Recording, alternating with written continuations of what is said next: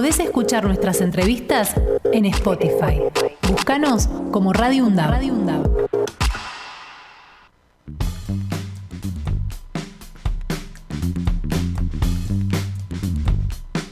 10 de la mañana, 31 minutos. Eh, continuamos eh, con el tema, yo creo que va a ser el tema de, la semana y de mucho tiempo, porque este, nos tiene a todos como sorprendidos, como azorados, eh, que es este homenaje que se hizo a los genocidas en la ciudad de Buenos Aires con el apoyo eh, del gobierno local. claro, totalmente. Bien, bueno, obviamente una ola de repudios a lo que hizo Victoria Villarruel. Este, como alguien dijo, es una hija obediente del genocidio. Y quien lo dijo es justamente con la que vamos a estar en comunicación ahora, que es Analia Kalinek, este, que pertenece de alguna manera al espacio Historias Desobedientes. Analia, buen día, ¿cómo estás? ¿Qué tal? Buen día, un gusto estar hablando con ustedes. Bueno, Axel Govendi te saluda y estoy con Fernando Pearson aquí en la mesa. Bueno, la primera impresión de lo de ayer, sé que has estado en el acto, estuviste recorriendo conjuntamente con todas las organizaciones que se hicieron presentes, así que contanos un poquito cuál ha sido la, la experiencia.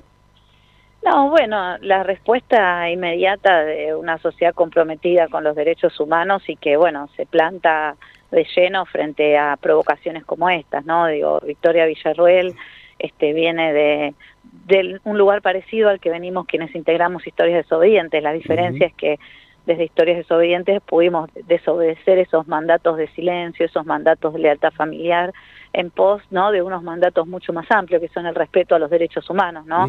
Y eso es un poco lo que lo que le reclamamos y más aún estando ella en una posición dirigencial como candidata a vicepresidenta de una fuerza política en el marco de los 40 años de, democracia ininterrumpida en nuestro país, entonces que de repente este muestre, ¿no? Este este muestre de manera tan alevosa, ¿no? Porque lo viene viene dando señales y viene haciendo declaraciones, pero bueno, esto ya traspasa un límite y bueno, y ahí está la sociedad comprometida diciendo, bueno, nunca más y esto no lo vamos a permitir. Bien, ¿cómo obviamente que la preocupación va creciendo después de las pasos de lo que ha ocurrido con este, la libertad avanza que lidera Javier Milei y que justamente acompaña eh, Victoria Villarruel como candidata a vicepresidenta?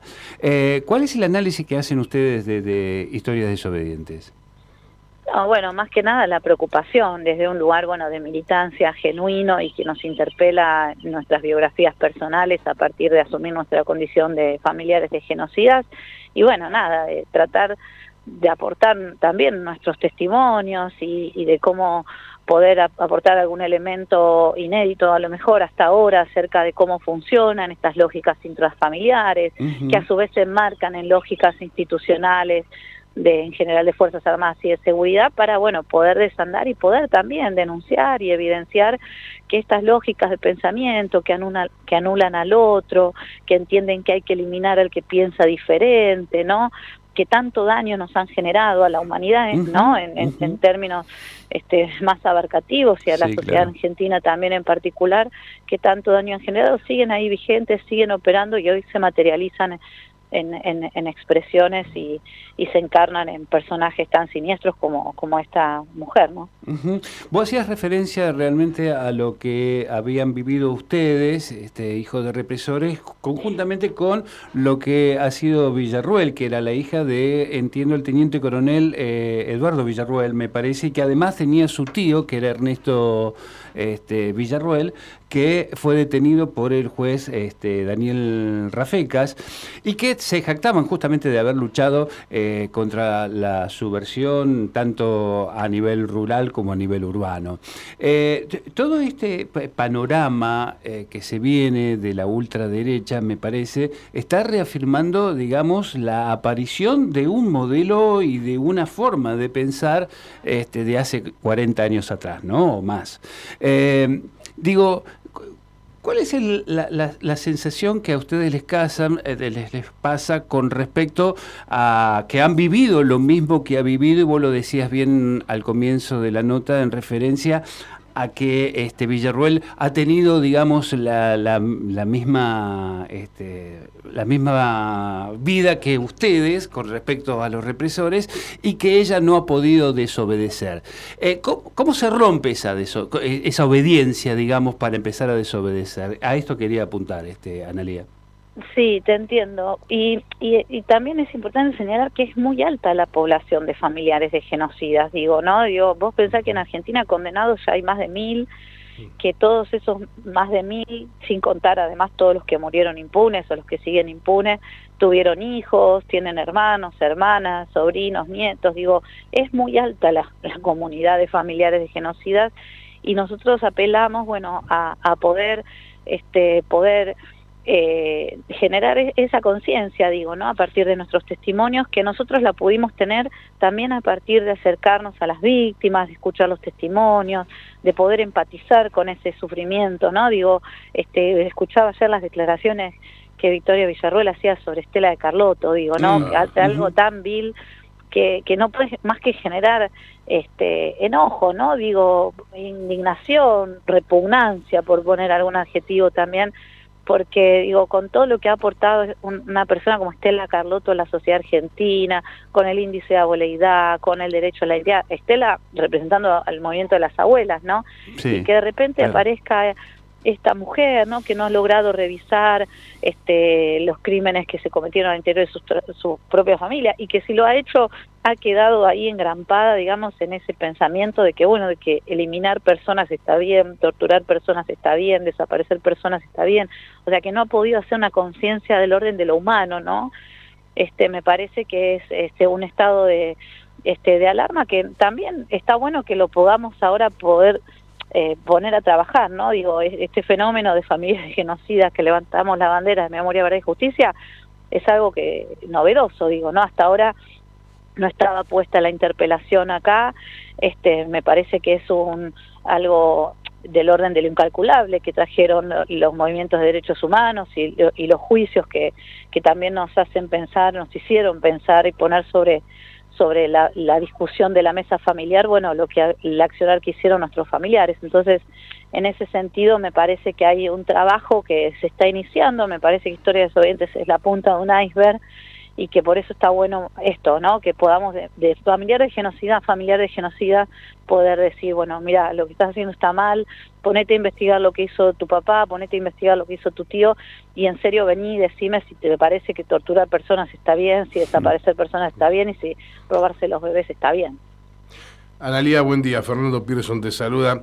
Eh, estaba pensando, yo no sé si de una cuestión como esta se puede sacar algo positivo, pero tal vez eh, mm. que ella misma se haya expuesto de esta manera a nivel nacional, eh, ayude a que a esos que están enojados y que votan porque no llegan a fin de mes o porque no tienen laburo o porque la vida verdaderamente no les sonríe este momento, estén más atentos a la hora de poner el voto eh, y no se olviden de todo esto que venimos hablando, que es una historia conocida. Yo no creo que nadie ignore nuestra historia tan reciente, pero ¿podrá ser esto el principio del fin de un candidato que este, aparentemente arrasaría en las elecciones?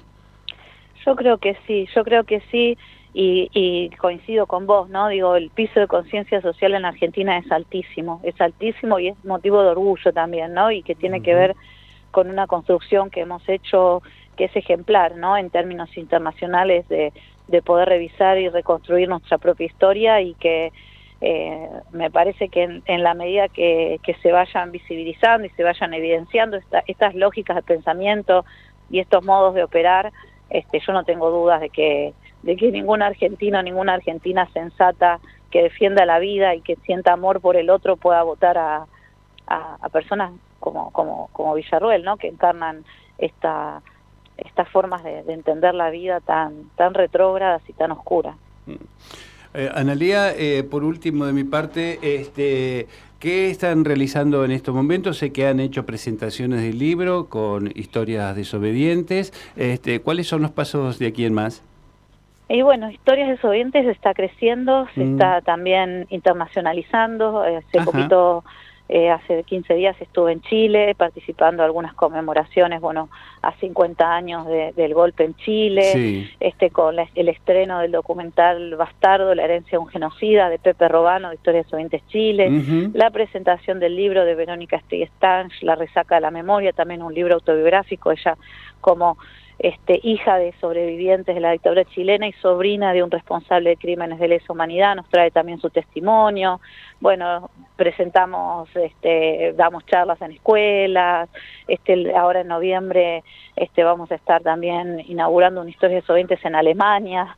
Estuve también en Uruguay participando en la presentación de un libro de historias desobedientes eh, colectivo que, se presentó también en Uruguay. Digo, estamos, nada, trabajando nuestras historias de manera académica, de manera literaria, de manera audiovisual para para esto, ¿no? Para, para que no existan más victorias Villarruel, ¿no? Para que la conciencia social llegue a la familia de los genocidas y podamos nada, abrazarnos en, en, comunidad sin pensar que porque el otro piensa diferente hay que exterminarlo. Eh, evidentemente están creciendo, como lo decías muy claramente, a nivel internacional también, digamos. Eh, ahora Chile, por ejemplo, este, está con eh, el auge de poder empezar a aclarar un poco estos 50 años ¿no? que han pasado de la dictadura de Pinochet y hay como una gran movilización en un gran sector de la población. vos estuviste ahí en Chile hace poquito. Sí, sí, estuve 15 Y entonces, este, eh, ¿cómo lo viviste a esto? Porque además también este, dieron eh, el título póstumo de abogados a desaparecidos, ocho desaparecidos de la dictadura. Sí, también apareció la nota de suicidio de uno de los responsables de la desaparición de Víctor Jara. Claro, exactamente. Me parece que si bien nosotros estamos mucho más adelante, ¿no? Comparativamente en términos de, justicia y de reparación del daño, me parece que, bueno, que eh, más bien, más vale tarde que nunca, me parece que en Chile este, también está empezando como a, aparecer cierta conciencia, todavía con, con mucho por andar, digamos, ¿no? O una derecha muy fuerte también en la sociedad chilena, pero que me parece que bueno, que, que también ahí los desobedientes están aportando una nueva mirada frente este frente a estas familias, ¿no? Que tampoco quieren revisar sus sus propias implicancias. Bien. Eh, Analia Kalinek, este, que es, representa historias desobedientes en nuestro país, muchísimas gracias por, por este testimonio, por esta charla y felicitaciones por el trabajo que vienen haciendo. ¿eh? No, gracias a ustedes por estar acompañando siempre esta lucha. Un cariño grande. Un cariño. Podés escuchar nuestras entrevistas en Spotify. Búscanos como Radio UNDAB. Radio